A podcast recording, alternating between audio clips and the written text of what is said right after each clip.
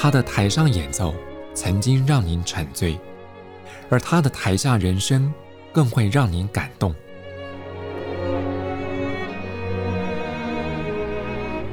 国家交响乐团爱乐实验室 Podcast 名家登场，有生命的音符只为您演出。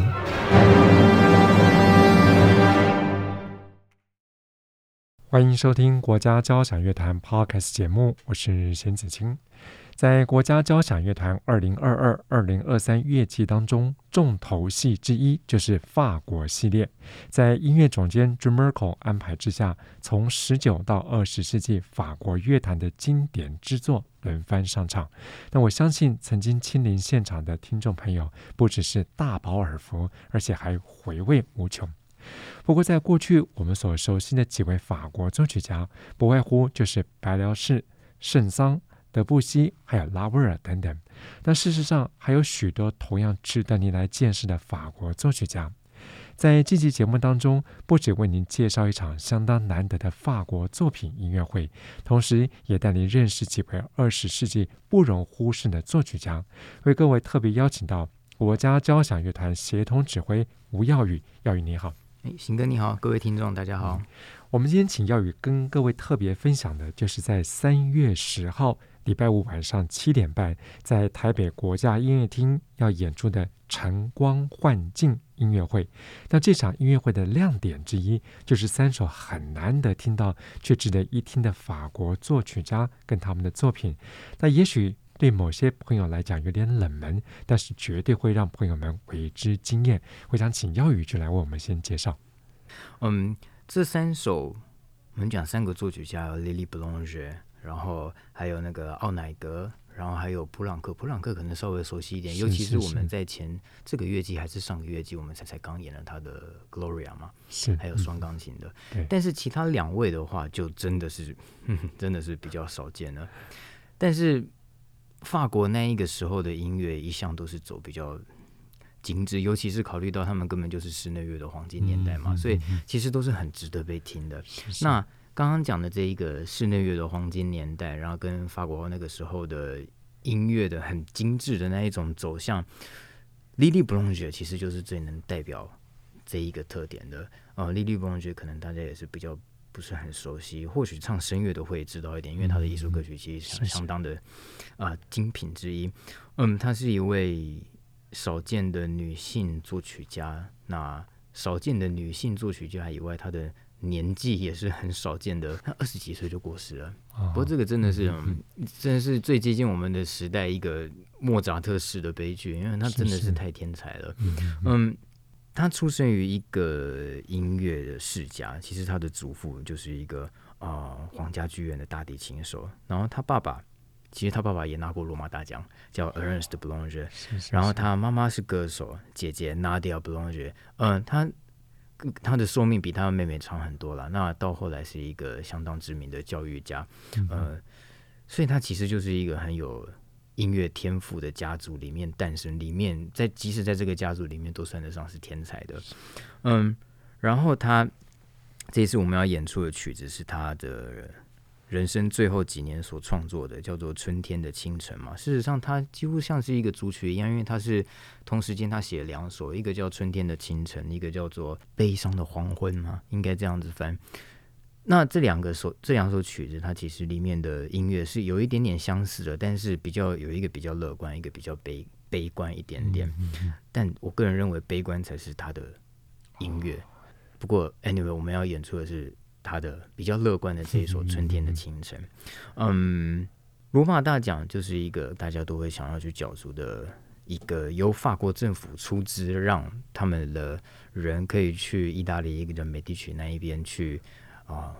几乎可以说那个时代的留学了嘛。好，那 Lili Boulanger 拿到了去了。但是后来因为种种原因又回来了，然后他其实没有回去巴黎，回去尼斯，然后后来又再去了以后呢，身体不好回巴黎，然后没几年就去世了，其实相当可惜。嗯，那他的音乐几乎可以说是我我自己个人认为是那一个年代法国音乐的一个浓缩的精华了。你几乎可以看到它的调性的转变都非常的细致，然后纤细，然后它的。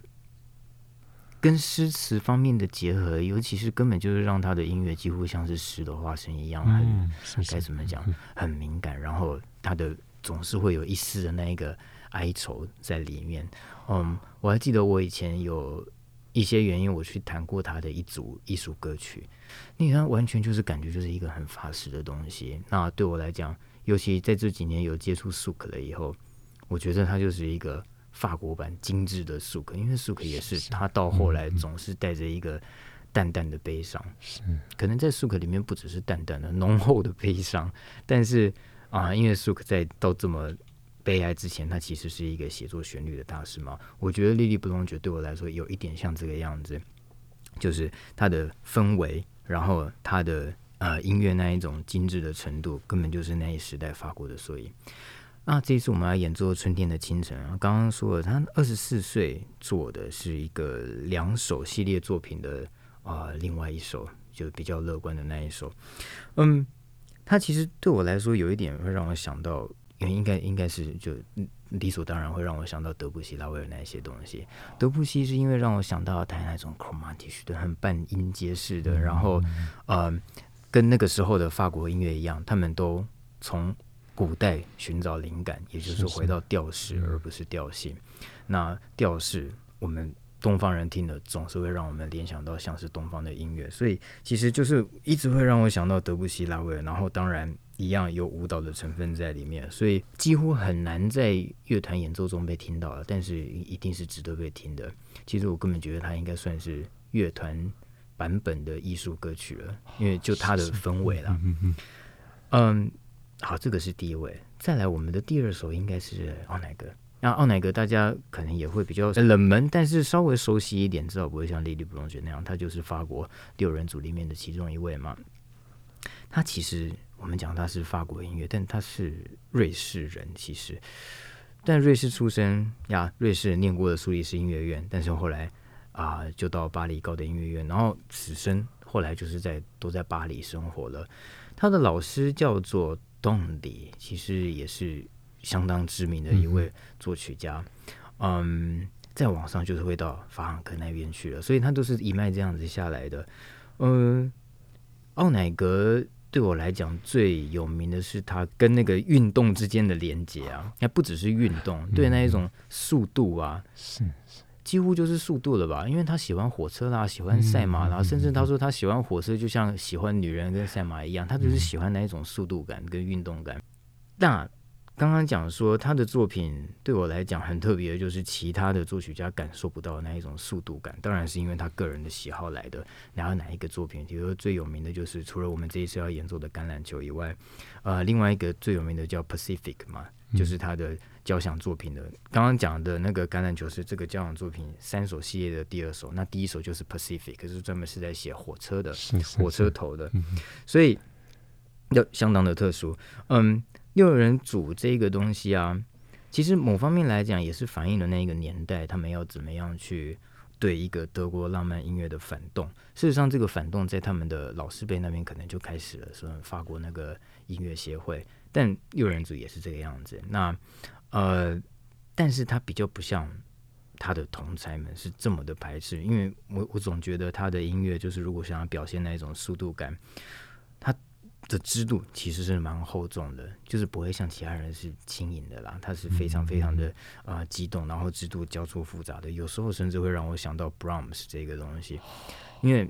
就例如说，嗯。Brahms 的支度最容易让人家感觉到，我们就拿他的第一号交响曲来讲好了。有时候旋律这个动机在小提琴四个小节，但是下四个小节就跑到了大提琴跟贝斯去了。那大提琴、贝斯前四个小节，现在又跑到小提琴，就是这样子交错的。奥乃格的东西有时候也这个样子。那讲到这个东西，我们就应该直接讲他的橄榄球，因为他的橄榄球，嗯。我我有看到有一些背景故事说，橄榄球这一首作品的诞生是，好像有个体育记者问他说：“你能不能用橄榄球写一首作品？”他说：“可以。”以后，但我不晓得这个是真的还是假的，因为因为就我知道的是奥乃格，他就是喜欢运动，然后他就说，甚至他自己讲说，他喜欢橄榄球胜过足球，因为他觉得更加的自然，然后更加的直接。嗯、所以他说，橄榄球那种野蛮啊、无拘无束啊，甚至想说那种绝望的节奏感，对我觉得我不知道怎么样去解读这个东西。他说他会觉得更吸引他了，所以他做了这一首作品。那，嗯，他其实也不认为说这个是一个标题音乐。他不认为自己的橄榄球是标题音乐，他只是说他把橄榄球这个名字冠上去，他觉得很适当，因为他就是从橄榄球的这种运动的精神跟运动的那一种啊、呃，好，我们就套用他的好了，绝望的节奏感，呃，给予他灵感，所以他把他的灵感来源放在曲名上，他觉得是很恰当的。其实橄榄球就是这个样子，所以当这个曲子应该有。八分钟吧，如果如果这个橄榄球紧张一点，七分钟，七八分钟的作品，从开头的第一小节，你就会听到这个球在球场里面传来传去的。这个甚至是不需要我们现在在这边介绍这一首，一听就会知道的。反正我们就就想象那个球赛的样子，你会听到球在每个人的手中传来传去，然后就像我刚刚讲的那一种交错的制度啊，因为很难想象这个是哦，这个真的是那一个年代法国的，像 Lily Boulanger。年代没有差多少年的曲子嘛，就就其实是很很很激动的，但是其实听起来是蛮蛮过瘾的啦，因为应应该很少作曲家我们听起来会觉得很很爽的那一种感觉，奥乃格就会是其中一个。嗯所以，如果喜欢这一首的话，我也建议可以再去听他的《Pacific》，因为毕竟那是他的最有名的其中一首作品。是是。讲到这边，我们稍微先打住一下。嗯。刚刚耀宇提到一个重点，就是在奥乃格这个瑞士出身的法国作曲家的笔下，他的音乐充满了动感跟力度。其实，在二十世纪初那个年代，跟运动有关的作品还不只是奥乃格这部《橄榄球》。嗯，橄榄球，嗯。我不晓得大家了不了解橄榄球的历史，但就我所知，橄榄球以前是诞生在英国的，然后英国以后传到了欧洲去，尤其在我记得就是在一千九百年整吧，可能误差没有几年，反正就是在他们的那一个大型比赛有出现，从此全国都在封橄榄球。奥乃格会写这首作品，很大一个原因，也就是因为刚刚讲这个脉络，橄榄球在法国那个年代真的是发光发热。嗯，橄榄球除了奥乃格写以外，当然还有其他的人写，但是我觉得更有名的作品应该，比如说那个德布西的游戏嘛。嗯、但其实它是一部跟芭蕾有关的，是，我记得也是尼金斯基去编，但它终究是跟运动有关。它是讲说，我记得总谱第一页就写说，这个是一个黄昏的花园，反然后然后就是有几个人在找那一个不见的那一颗球，网球嘛，然后后来找到了，嗯，橄榄球，然后网球，然后我们也看到了，例如说像。西贝流士有一首很有名的，叫《Ski Trail》，Lonely Ski Trail。那 Ski Trail 滑雪道，很很悲、很孤独的滑雪道。然后，那也是跟运动有关的。不过那个比较像是在描写西贝流士那种很很孤独的心境。因为第一个就会写 Lonely 的嘛。然后再来，还有 Valttoifel，这很有名的这个溜冰者的华尔兹。然后再来，Satie 其实也有写，他有写说有一个叫做 Sport and 啊、uh, Divertissement，所以就是啊、uh, 该怎么翻？运动与娱乐。嗯、哼哼我知道那个是好几个小短曲，每一首都会来讲一个运动或者是休闲，所以我们可以看到，嗯、呃。音乐家、作曲家从各个不同的地方诗歌啦、舞蹈截取灵感来写作品，但是从运动截取灵感的，好像自古以来都没有少过。是是是，嗯、尤其是二十世纪之后，刚刚耀宇也举了非常丰富的例子，几乎整个欧洲大陆，甚至横跨到北大西洋对岸的美国，嗯、有很多作曲家都从运动取材。像刚刚那个爱武士啊，甚至有一本书就在讲说棒球与爱武士，嗯、就是就是在探讨这两者之间的关系。哎，其实。听众朋友有兴趣的话，不妨上网找找看。像刚刚耀宇听到的艾尔加，还有 Shostakovich，他们本身都是足球狂热迷，甚至这个 Shostakovich 还写了一个芭蕾舞剧《黄金年代》嘛，对对对，都是跟足球运动有关。我想这个各位在茶余饭后有兴趣，可以上网来找找看。不过再回到我们这场在三月十号的晨光幻境音乐会里，还有位法国作曲家，也是耀宇刚刚提到，也非常值得跟。各位推荐的就是 Plonk 啊，这个对对，因为我们刚刚演了他的作品，嗯，Plonk 相较于奥乃格，我我听起来会觉得很很很过瘾的感觉。普朗克也是另外一种过瘾，但是它不是来自于那一种速度，它来自于我我自己个人认为，就是他把那一种乍听之下不协和的，他把它统整为很协和的一种调性，不论是在节奏或者是在调呃，就是就是调性那个痛的那一种调性里面，嗯。该怎么该怎么讲？他他的作品，我我总感觉听起来就会是比较自由，但是我觉得这跟他的学习的背景有关系。他其实很后面才接受正统的音乐教育，他从开始嗯跟妈妈学钢琴，然后再就是几乎都是自己来学习怎么作曲。当然本来就很厉害了啦。嗯，他在一八九九年生嘛，然后一直到一九二一年，几乎是到这么后面。二十岁出头了以后，他才真的非常非常正式的去学习对位法，然后学作曲。嗯啊，那那一年相当特殊，因为那一年他被介绍给了迪亚吉列夫。我们也会讲到这一个人嘛，就是呃，俄国的芭蕾舞的代表人物。嗯、是是他被介绍给那一位，那被介绍给那一位，三年后，一九二四年，迪亚吉列夫嗯，拜托他写作一首芭蕾舞的作品，就是我们这一次会演的《母鹿》这一首。呃，我们虽然演奏主曲，但是是很多年后才变主曲。它原本是芭蕾舞剧，他就是写作这一个呃母录了以后，然后从此开启了他的生涯。所以，嗯，那、啊、我们刚刚再回头来讲，他的就是一直让我觉得他很自由，但是他又凭借了自己的天才，把很多看似很矛盾的呃元素，把它很完美的融合在一起了。那。刚刚还有讲到这个东西，然后第二个东西是他的 career 是由芭蕾舞开始的。那他的芭蕾舞这个东西是是怎么样种下这一个根的？他我记得在他的小时候，嗯，这这算起来可能是在十岁上下的时候，他的舅舅就带他去听了很多音乐会。那个音乐会里面给他刺激最深的就是有 Petrushka，然后还有春之祭，所以好像一直以来那个根就这样子种下来了。即使他的爸爸一直。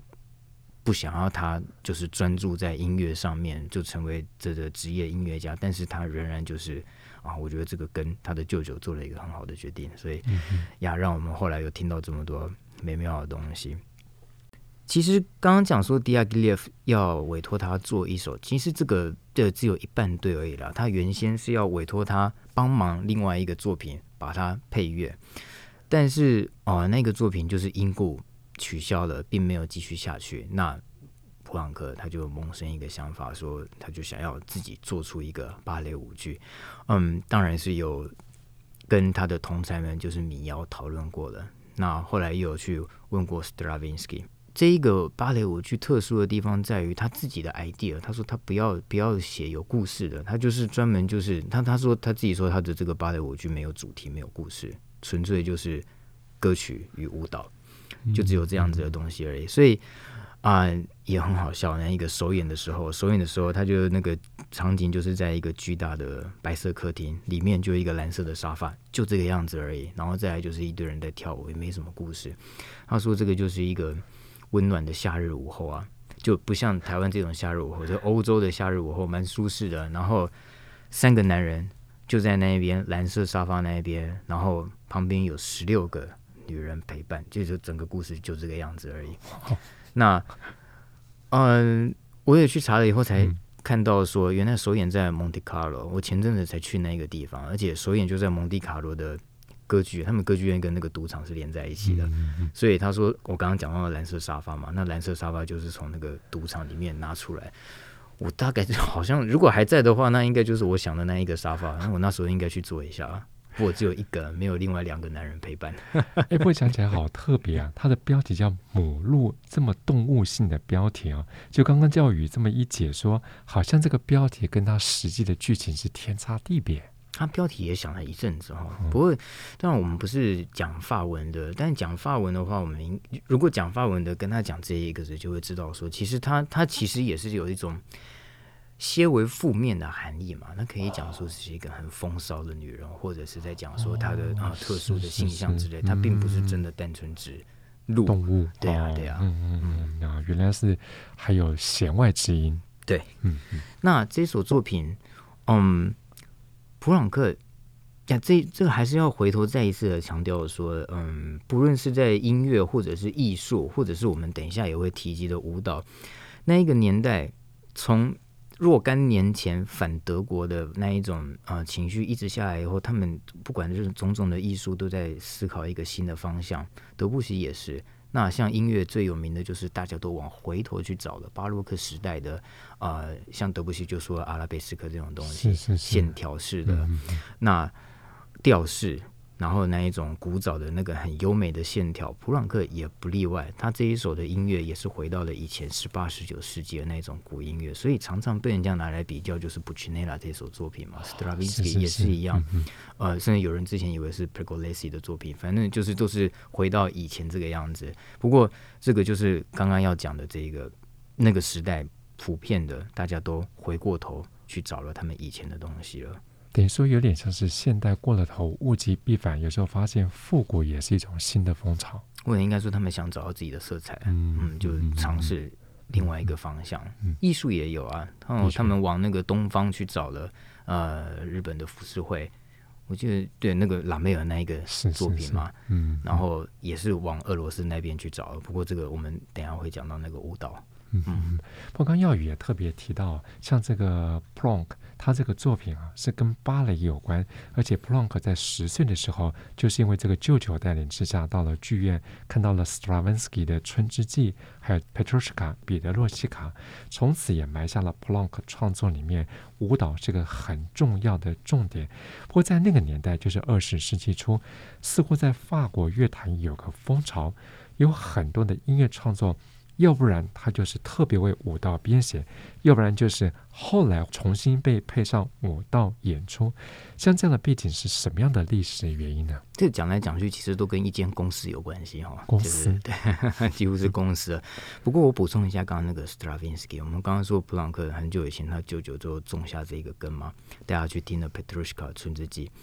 Stravinsky 在普朗克这一生都是他很崇拜的音乐家，甚至在普朗克的第一组作品。都是 Stravinsky 去帮忙去跟那个出版社 Chester 去跟他敲定说，拜托你这个就包含这一组作品，有点会让我们想到那个 Brahms 啦、德沃夏克啦，那个就相信相信这样子。嗯，刚刚讲到说那个年代很多作品，你要么跟就后来改编成啊、呃、芭蕾舞，那要么就是一开始就是为芭蕾舞诞生的。嗯，这个我我我尝试比较。用比较简单的系统性的脉络来解释这件事情，因为我当初我也是只知道这一个现象，但是也要我从头解释的话，我只能想到说，那一个年代最最简单的就是那一个年代，巴黎本来就是文化的中心了。那文化的中心之前怎么来的？嗯，芭蕾舞这个东西。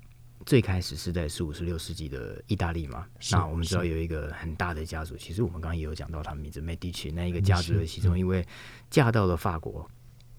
然后芭蕾舞就这样传过去了。但是那个时候的舞蹈，那当然撇除那些农村的舞蹈以外呢，当然比较上流的，我们可以看到什么小步舞曲啦，芭蕾舞成也变成是比较上流的那一些人在跳的，但是。那也就是这样子而已。真正开始的话，我们又要讲到路易十四，这个几乎是现代我们所有优雅代名词的那个滥觞。嗯嗯嗯、路易十四在一六六一年，他成立了成立了一个皇家舞蹈学院。那从此舞蹈就有一个比较嗯系统性的，就是有专业认证的舞蹈老师啦，然后专业认证的真的是职业的舞蹈者。芭蕾从此就是开始慢慢蓬勃发展的，但是。似乎一直都是配角的角色，因为你要么就是在，嗯，就是你不太会看到现在真的是以芭蕾为主轴的表演啊。那他通通常都是一个小配角。有一个人改变这个状况，可能也不是他开始的，但是我们现在最知道就是 Tchaikovsky 他的那个《天鹅湖》，嗯嗯啊，他是真的一个第一个严肃的交响曲的作曲家，然后去为了芭蕾写了一个庞大的芭蕾曲目。那他后来还有《睡美人》《胡桃钳》，这些都是嗯，到现在都是很经典的。所以那个文化从十五、十六世纪意大利到法国，然后一直到路易十四，这个一直遗留下来了。那法国一直都是啊、文化的重心，甚至到十九、二十世纪。但是二十世纪了以后，嗯、所有的伟大的编舞家，啊大概除了一位。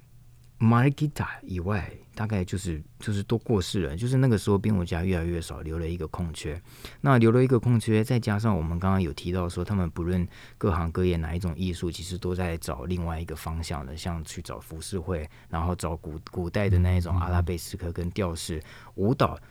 也去找了新的方向。这时候刚好有一个人也是。要找新的方向，因为他受不了他自己国家里面保守派的芭蕾舞，那就是 Diaghilev，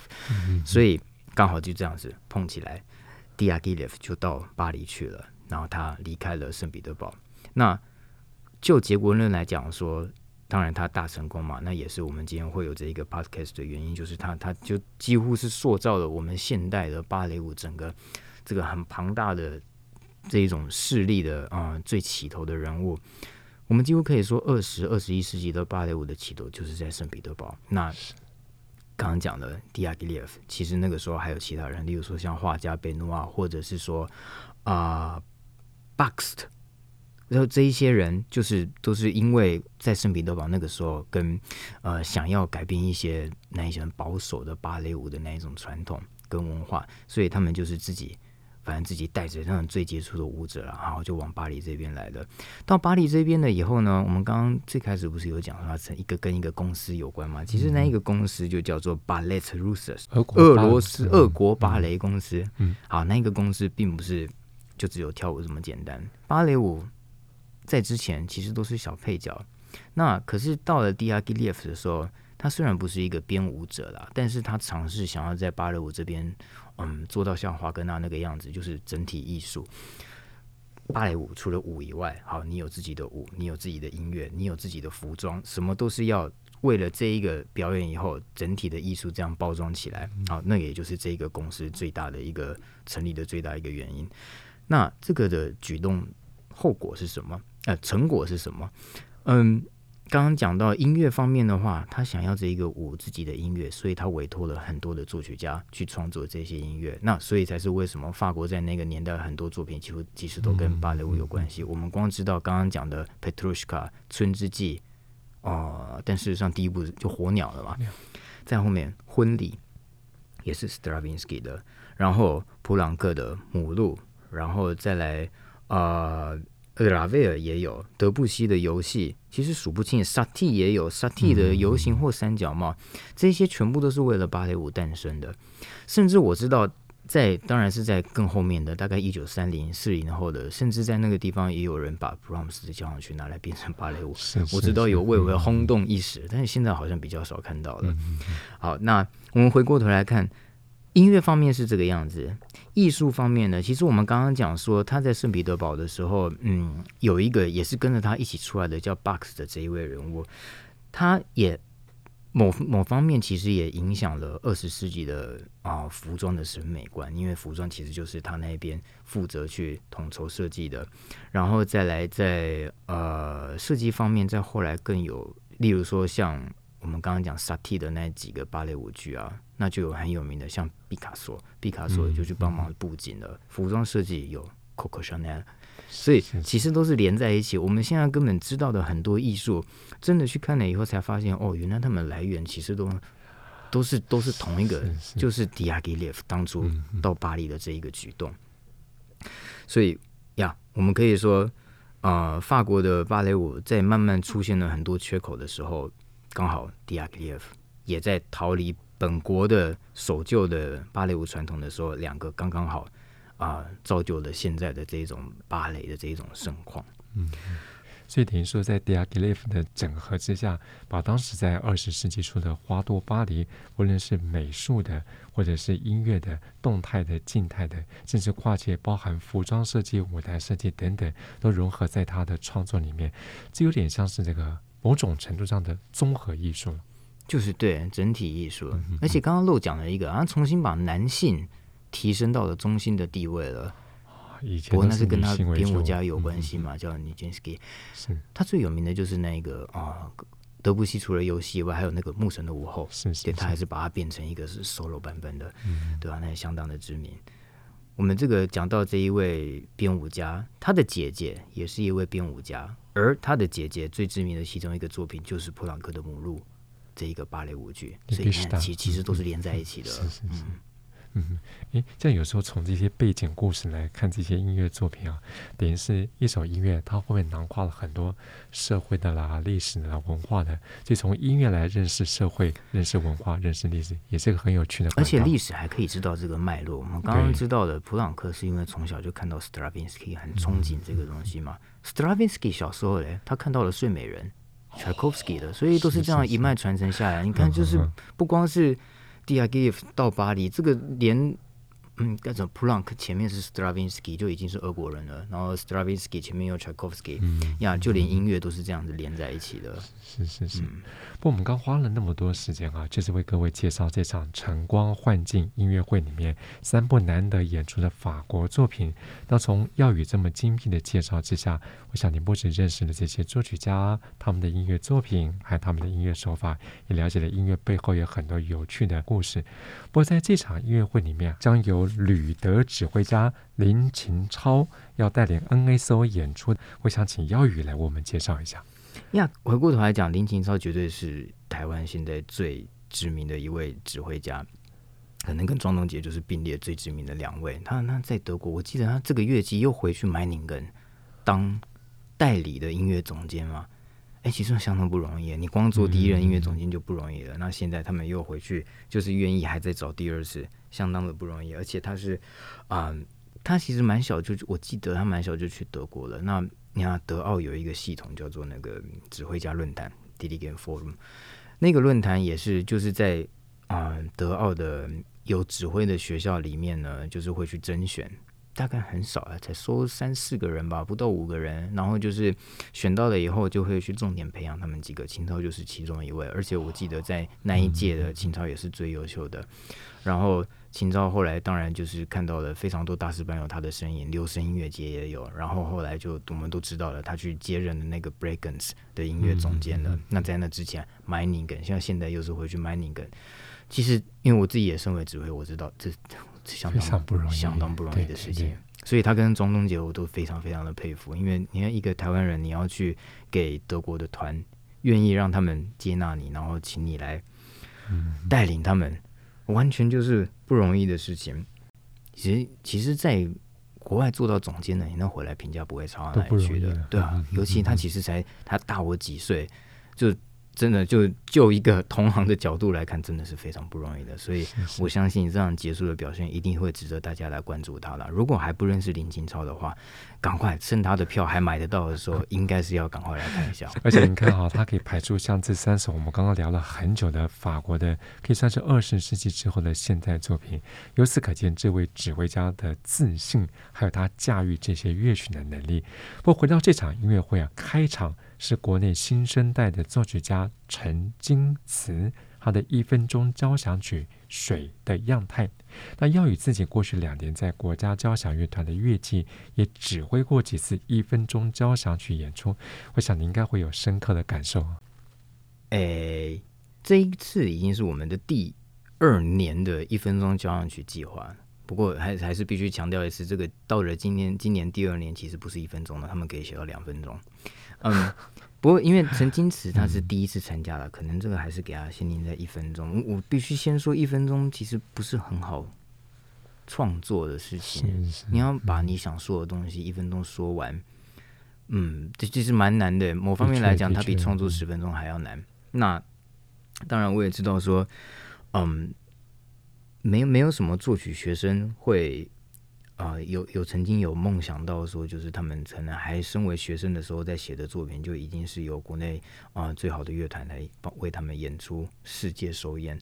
所以我可以想象说，就因为就我现在知道的感觉都是，嗯，他们他们很想在这一分钟内尽可能的说很多的事情。但是我觉得这一分钟对他们来讲，这个刺激一定是好的事情。即使他们说了，可能。太多太多的资讯在里面，但是我觉得这个回去给他们这一生的影响，这个一定会是他们事业的起点之一。所以，呃，像上次有一位客席指挥来，我也问他对这一个 project 的想法，他觉得就是其他国家也应该要这样子做，因为作曲学生是需要这些东西的。有做这件事情跟没做这件事情的人，那个我们一定可以想象这个路会完全不一样的。所以，一分钟交响曲。这样也不用我们自己说，就国外来的客席指挥家都说这是一个非常好的计划，那希望可以持续下去。在今天节目当中，我们邀请到国家交响乐团协同指挥吴耀宇，特别为各位介绍在三月十号礼拜五晚间七点半台北国家音乐厅登场的。晨光幻境音乐会，三首很精彩、经典又让您为之惊艳的曲目，绝对值得爱乐朋友现场一听就进。相关演出资讯，也欢迎您可以上国家交响乐团官方网站来查询。我们再次谢谢耀宇，谢谢。在这期节目当中，为朋友们选播的就是我们刚刚特别介绍法国作曲家普朗克他的一首。Gloria 荣耀颂，这是在二零二一年十一月间，由国家交响乐团现任音乐总监 John Merkle 率领 NSO 还有台北爱乐合唱团的演出实况。在音乐声中，谢谢朋友们分享，我是邢子清，我们再会。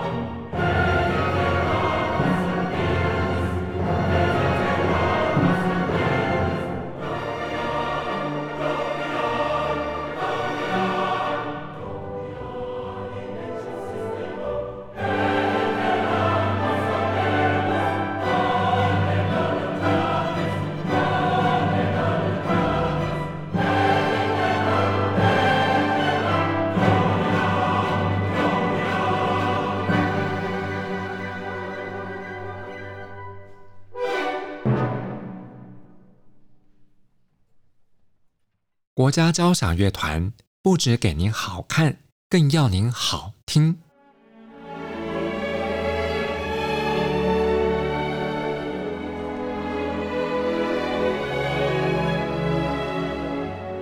国家交响乐团独家精彩实况，原创 Podcast 节目，舒缓音乐，友善贴心，诚意十足。爱乐实验室 App。温馨登场，请上 App Store 或 Google Play 搜寻“爱乐实验室”。